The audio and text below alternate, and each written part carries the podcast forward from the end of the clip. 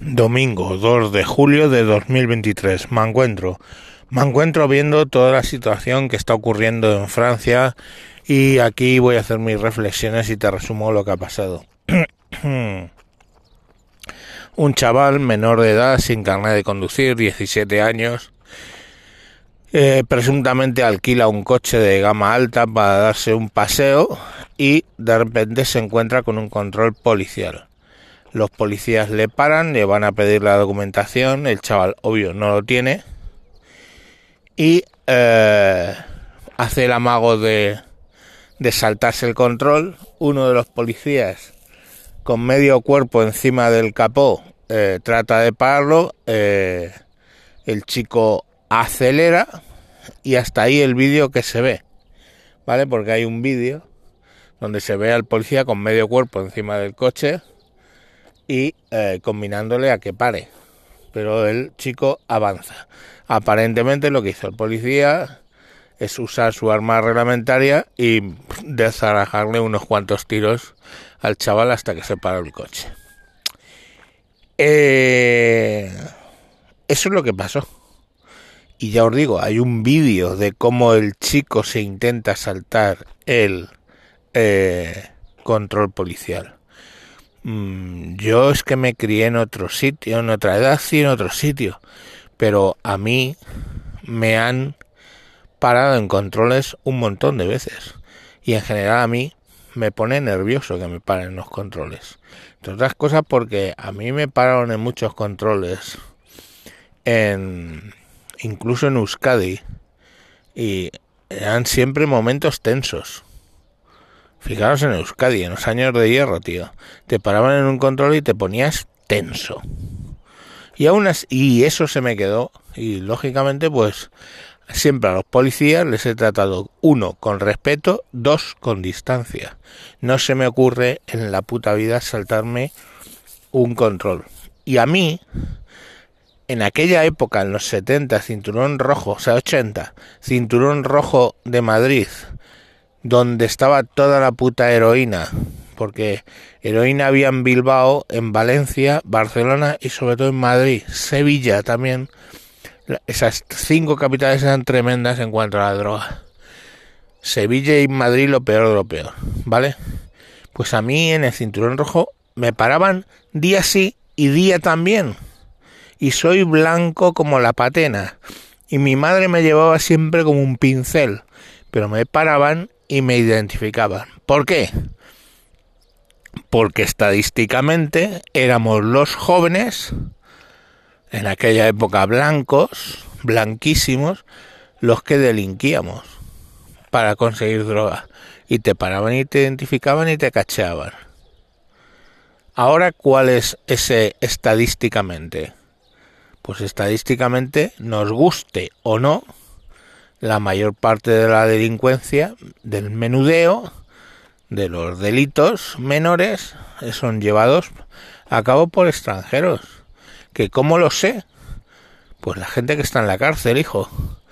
Es una población de 14 o de 8, lo que sea, millones de, de extranjeros que está sobre representada en la cárcel.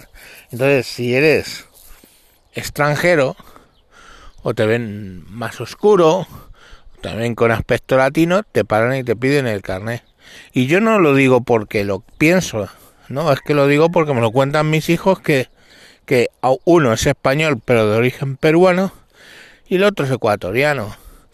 Y les paran un montón, les paran un montón. Y durante la pandemia, yo que iba a llevar y a traer al, al mayor al casino para que trabajara, pues me paraban todos los días. O sea, es que en cuanto le veían un poco marrón, ¡pum! Parar. ¿Me hartaba? Sí, pero jamás en la vida se me ocurría pararme. ¿Qué le tengo dicho a mis hijos? Si os paran para identificaros, parar, sonreír, darle identificación. ¿Qué tenéis que esconder? ¿Que os paran porque son latinos? Claro. La mayoría de la delincuencia son marroquíes, son latinos, son ese tipo de cosas. Entonces, pues lo siento, estás en el grupo sospechoso. Yo estaba en el grupo sospechoso en los 80 y tú estás en los grupos sospechosos en el 2020. En los 2020. Es así. Bueno, a raíz de esa, de esa muerte se monta una serie de manifestaciones que son multitudinarias y muy violentas. Muy violentas de quemar edificios públicos, de quemar comisarías, asaltar tiendas, o sea, muy, muy, muy violentas. Eh, Francia tiene un problema. Tuvo una primera eh, inmigración de los 50-60 a raíz de las independencias de Marruecos y Argelia, sobre todo Argelia, y bueno, pues se fueron allí a vivir para trabajar a alguna gente. Trabajos que no quería nadie, por cierto, de los franceses, porque los franceses es que inventaron la burguesía y son los burgueses por defecto. Pero bueno, pues esos trabajos los fueron empleando. En los 70 y 80 lo que hicieron fue una reunificación familiar y muchas familias fueron a Francia y se establecieron allí. Y la cuestión que pasa ahora es que hijos de tercera generación de marroquíes argelinos no se consideran franceses, no tienen el rollo este francés tan chauvinista que tienen y se consideran en realidad otra cosa o argelinos y marroquíes. Pues hombre, algo habéis hecho mal franceses a la de integrar a esa gente, si ellos mismos no se consideran españoles. Mi mujer, mi hijo, inmigrantes ecuatorianos, aquí en Oxo no lo hemos hecho así. Mi mujer y mi hijo, inmigrantes ecuatorianos, a tope con la con, con la selección española, a tope con mi hijo con lo del Ibai, con, o sea, que decir, cosas que hacen los españoles en España de esas apropiadas edades. Me, ellos están integrados. Los marroquíes, pues están eh, algunos más integrados, otros menos integrados. Pero lo que sí es que estamos, si estamos haciendo una política de puertas abiertas para una inmigración que no sea exógena como en la marroquí, porque ni tienen la cultura, ni la religión, ni la lengua, ni absolutamente nada. Y estamos poniendo trabas a inmigración que vienen a trabajar que saben nuestro idioma, comen parecido y rezan al mismo Dios, pues chicos, nosotros sabemos que esto va a acabar como Francia. Los políticos no quieren verlo. Y bueno, pues luego, claro, eh, con el tema de los marroquíes argelinos allí, ya sabes lo que pasa. Hay una serie de mafias que a la menor que hay revueltas se dedican a robar de tiendas a quemar, a hacer cosas. Pero es que nadie les para. Nadie les para. El... No sé, yo no entiendo. Y otro río revuelto de puta madre, claro, es para los integristas islámicos. Van a, a reclutar lo que no está escrito en estas en estos días. Entonces, bueno, pues ahí lo tienen Francia planteándose si va a poner toque de queda y eh, situación de emergencia, mientras Macron echándole la culpa a los videojuegos, en fin, el clásico. Ya no se echa la culpa a los juegos de rol, porque eso ya pasó hace 30 años. Pero ahora son los videojuegos. Y siempre la culpa es todo menos la forma en que hemos integrado a esas personas aquí.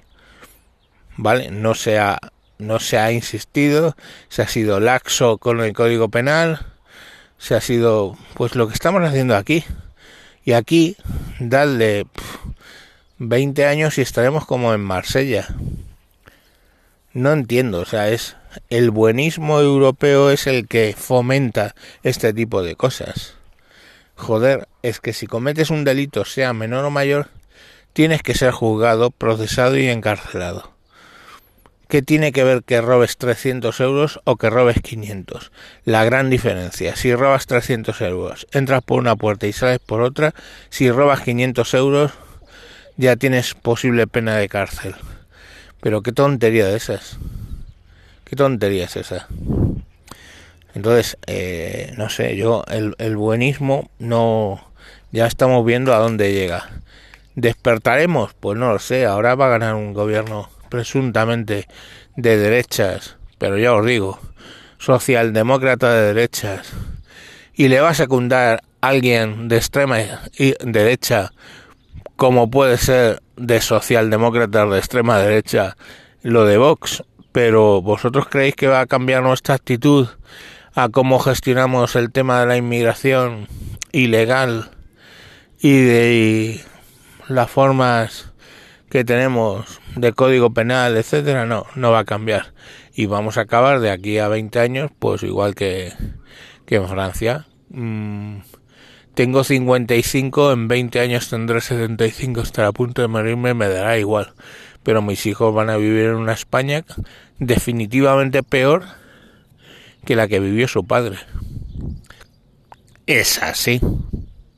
Pero bueno, pues oye, tomad las decisiones que queráis, pero no es así. Ahora, si me consideráis racista por todo esto que estoy diciendo, pues cojonudo, yo vamos, ya te digo que he vivido en muchos países como para ser racista. Me llevo muy bien con mis vecinos de enfrente que son marroquíes y tienen la tienda de, de frutas y verduras procuro que el perro no se acerque a ellos y que los, sus niños no toquen al perro porque es najis, los niños no lo no, no, no controlan, pero es su puta costumbre. Yo le quito al perro y a tomar por culo. Y vamos, nos tienen en una nube. Nos traen la comida, ellos no hacen despacho, pero se vienen, nos traen la comida, se llevan muy bien con mi mujer me consta que alguna vez la han defendido incluso de algún comentario un poco excesivo en su tienda. Y,